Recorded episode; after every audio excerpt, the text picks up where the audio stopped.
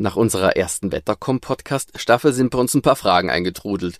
Wir haben die drei spannendsten herausgesucht und in diesem Blitz-Podcast gibt es jetzt die Antworten drauf. Zur ersten Frage. Wieso ändert sich die Wetterprognose, zum Beispiel für Tag 7 in der Zukunft, so oft? Das Wetter der nächsten Tage wird täglich mehrfach von Wettermodellen berechnet und dafür gibt es große Rechenzentren mit gewaltiger Rechenleistung. Die Basis einer jeglichen Wetterprognoseberechnung ist immer der aktuelle Wetterzustand. Also man muss praktisch wissen, wie ist der jetzige Wetterzustand und zwar nicht nur in Deutschland, sondern auf dem gesamten Planeten. Für die theoretisch perfekte Prognose bräuchte man in kleinster Auflösung alle möglichen Faktoren, die das Wetter in der Zukunft beeinflussen könnten. Und so klein ins Detail kann man unmöglich reingehen. Das heißt, man muss kleinräumig teilweise interpolieren und vereinfachen. Und damit macht man immer einen kleinen Fehler. Und genau diese Fehler setzen sich dann in der Prognose fort. An den ersten Tagen fällt das normalerweise noch nicht so auf, da ist die Prognose noch relativ gut.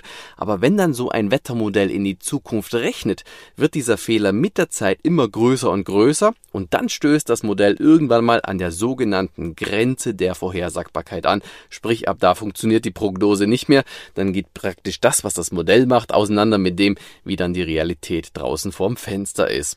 Und das Ganze wird dann immer mehrfach berechnet. Also die Wettermodelle werden praktisch zum Beispiel sechsstündig initiiert. Und wenn jetzt die Wetterlage für Tag 7 in der Zukunft unsicher ist, dann kann es sein, dass der erste Wettermodellauf in der Früh sonniges Wetter für Tag 7 vorhersagt. Dann kommt der Mittagslauf, der sagt womöglich dann Regen voraus und der Abendlauf wieder was anderes. Sprich, das Modell springt dann hin und her, wenn die Wettersituation unsicher ist für die Zukunft. Zu diesem Thema empfehle empfehle ich übrigens die ausführliche Podcast-Folge mit meiner Kollegin Corinna Borau mit dem Titel Wie weit lässt sich Wetter vorhersagen? Zur zweiten Frage. Warum ist es in Deutschland im Südwesten wärmer als in den anderen Regionen? Das ist natürlich ungerecht, aber die Natur kennt keine Gerechtigkeit. Das Wetter läuft nach strengen physikalischen Regeln ab. Durch den hohen Sonnenstand ist es nämlich in den Tropen, also südlich von uns, rund um den Äquator heiß.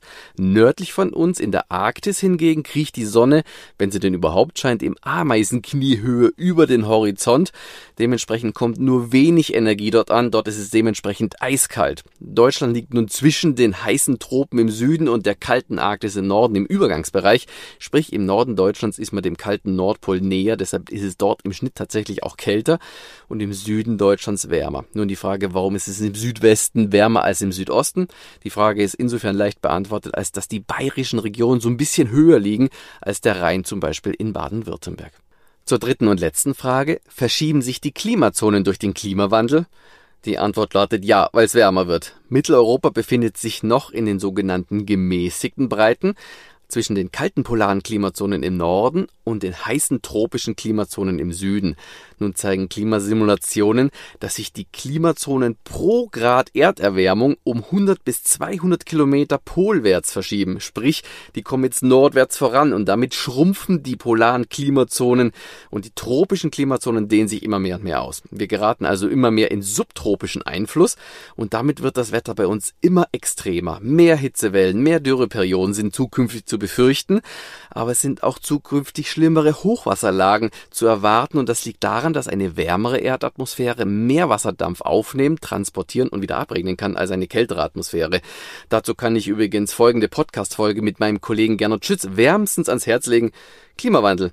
Immer mehr Extremwetter in Deutschland. Am Ende dieses Blitz-Podcasts wünsche ich allen eine gute und gesunde Zeit.